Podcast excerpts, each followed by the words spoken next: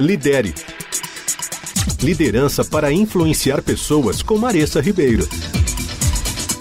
Semana passada eu apresentei três soft skills que, na minha opinião, são fundamentais nessa era de constante transformação tecnológica e de inteligência artificial.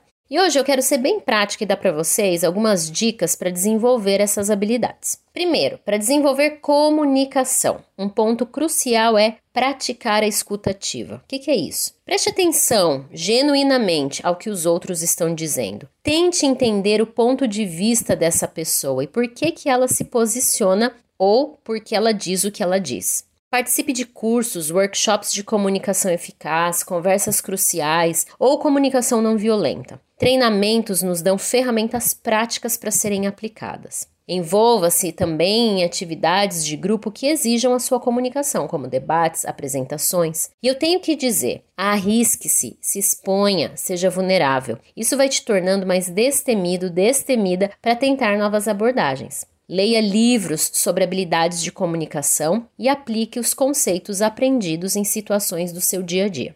Busque feedback regularmente e trabalhe nas áreas que precisam ser aprimoradas no ponto de vista da comunicação. Jogue jogos que estimulem a comunicação em um ambiente bem divertido. Assim, você se sente menos pressionado e consegue desenvolver essas habilidades. Alguns jogos para vocês: Deception, Dixit e Codenames. São muito bons para te ajudar na comunicação.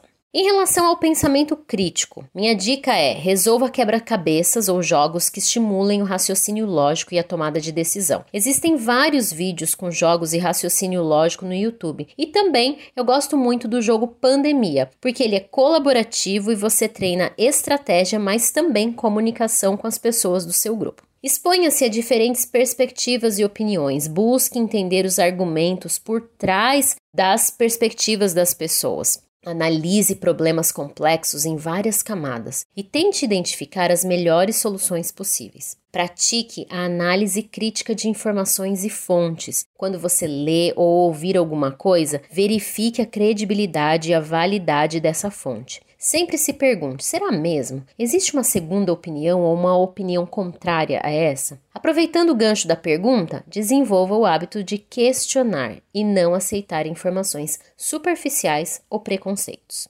Por último, para desenvolver o autoconhecimento, eu indico você reservar um tempo para reflexão diária. Analise suas emoções, pensamentos, comportamentos, tudo aquilo que você viveu durante o dia. Por que, que você tomou determinadas atitudes? O que você sentiu? Do que você precisava?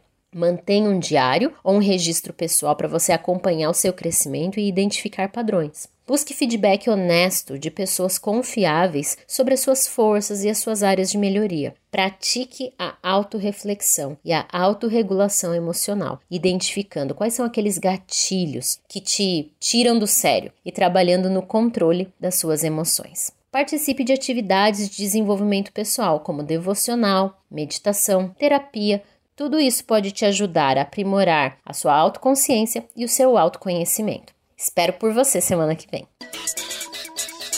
Lidere.